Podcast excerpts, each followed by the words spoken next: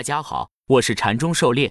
今天咱们来学习教你炒股票禅论一百零八课第六十七课第一节线段的划分标准。咱们的讲解按原文对照逐段进行，力求贴近原文解读，弄懂每个重难点。禅论原文：今天听说以前的元帅总是少了一个。本 ID 只知道有十大元帅，历史也只知道有十大元帅。历史就是历史，不能改变。至于以后发生什么，那是以后的事。但历史必须尊重，而且。这被忽视的一个，指挥了抗日的第一场大胜利，是真正的抗日英雄。至于解放战争中的贡献，就更不用说了。如果这样的英雄的名字在几十年后还成为禁忌，那只能是历史的悲哀。狩猎解读：政治归政治，历史归历史，英雄是应该被我们铭记的，否则就是民族的悲哀。禅师所说的这位英雄元帅是谁？想必大家都清楚的，战神打遍大半个中国，从东北打到海南岛。真是没谁了。禅论原文，就是一首八一纪念真正的元帅，真正的战神。神州万里遍麒麟，河汉谣传鬼魅音。红面老儿一照眼，黄毛小子不安心。曾经百战喧天的，一夜孤行或古今。大漠青烟散犹惧，朔风空送血魂萦。笔的划分标准在前面已经严格给出，因此下一关键问题就是如何划分线段。下面。给出类似笔划分，但有重大区别的划分标准。用 S 代表向上的笔，X 代表向下的笔。那么所有的线段无非两种：一，从向上笔开始；二，从向下笔开始。简单起见，以向上笔开始的线段为例子说划分的标准。狩猎解读，笔划分在前面课程中已经详细讲解了，之前还写过笔划分的初、的高三篇文章来详细讲解，还不清楚的可以翻过去再看看。初级篇 K 线形态分型，比的在总结；中级篇明辨老笔、眼笔、新笔、宽笔，傻傻分不清楚；高级篇你会画笔吗？说说缠论画笔动态调整那点事儿。当然，由于各种原因，笔划分还有涉及到分型、包含成笔以及缺口成笔等问题，在禅中狩猎缠论工具包的分笔公式中都做了相关处理和兼容。具体可以参看文章《禅中狩猎缠论工具包划线选股理念说明及后续研究规划》。从今天开始。就正式进入线段划分的学习。这节课禅师讲的内容就是线段划分的核心，把这节课内容搞懂，线段划分百分之九十五的情况都可以搞定，剩下的少许特殊情况再特别注意一下，线段划分基本就没问题了。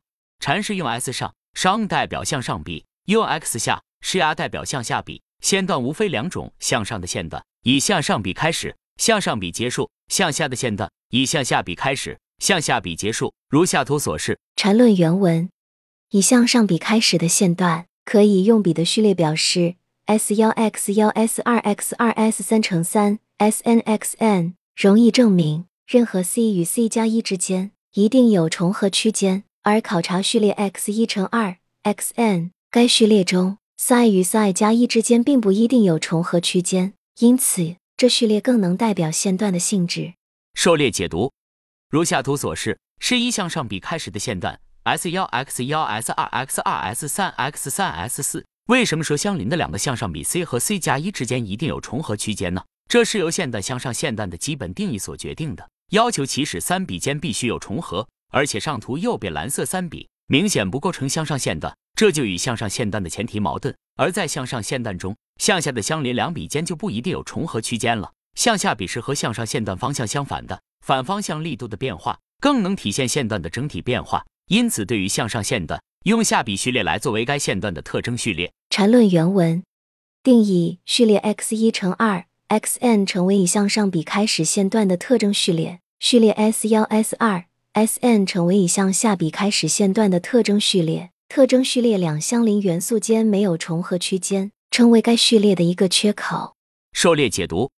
一定要记住特征序列的方向，否则容易把自己搞晕。向上笔开始的向上线段的特征序列是由其中的下笔 x 一乘二 xn 构成；向下笔开始的向下线段的特征序列是由其中的上笔 s 幺 s 二 sn 构成。相邻的两个特征序列元素间没有重合区间，就是特征序列存在缺口的情况。存在缺口就说明线段延伸的力度更强了。如下图，左边向上线段的特征序列是红色的 x 一 x 二。x 三，其中 x 一乘二有重合，x 二乘三存在缺口。右边向下线段的特征序列是红色 s 一 s 二 s 三，其中 s 一 s 二有重合 S 二 S 三存在缺口。Go。缠论原文：关于特征序列，把每一元素看成是一 K 线，那么如同一般 K 线图中找分型的方法，也存在所谓的包含关系，也可以对此进行非包含处理。经过非包含处理的特征序列，成为标准特征序列。以后没有特别说明，特征序列都是指标准特征序列。狩猎解读可以用方框画出特征序列的高低范围。如果存在特征序列元素包含的，按照 K 线合并的规则进行合并。向上段的特征序列元素包含就向上取高高合并，向下段的特征序列元素包含就向下取低低合并。合并后不存在包含关系的特征序列就是标准特征序列。如下图所示。方框就是合并包含元素后得到的标准特征序列。缠论原文：参照一般 K 线图关于顶分型与底分型的定义，可以确定特征序列的顶和底。注意，以向上比开始的线段的特征序列只考察顶分型；以向下比开始的线段只考察底分型。狩猎解读：分型是转折的必要前提，是上下比转折的节点。看下图。同理，特征序列的分型也是判断线段转折的考察点。向上比结束要找顶分型，同样，向上线段结束就需要考察其特征序列的顶分型；向下比结束要找底分型，同样，向下线段结束就需要考察其特征序列的底分型。分型不一定转折，但转折一定会出现分型。特征序列分型也是该线段划分方法的关键。缠论原文：在标准特征序列里，构成分型的三个相邻元素只有两种可能。第一种情况，特征序列的顶分型中。第一和第二元素间不存在特征序列的缺口，那么该线段在该顶分型的高点处结束，该高点是该线段的终点。特征序列的底分型中，第一和第二元素间不存在特征序列的缺口，那么该线段在该底分型的低点处结束，该低点是该线段的终点。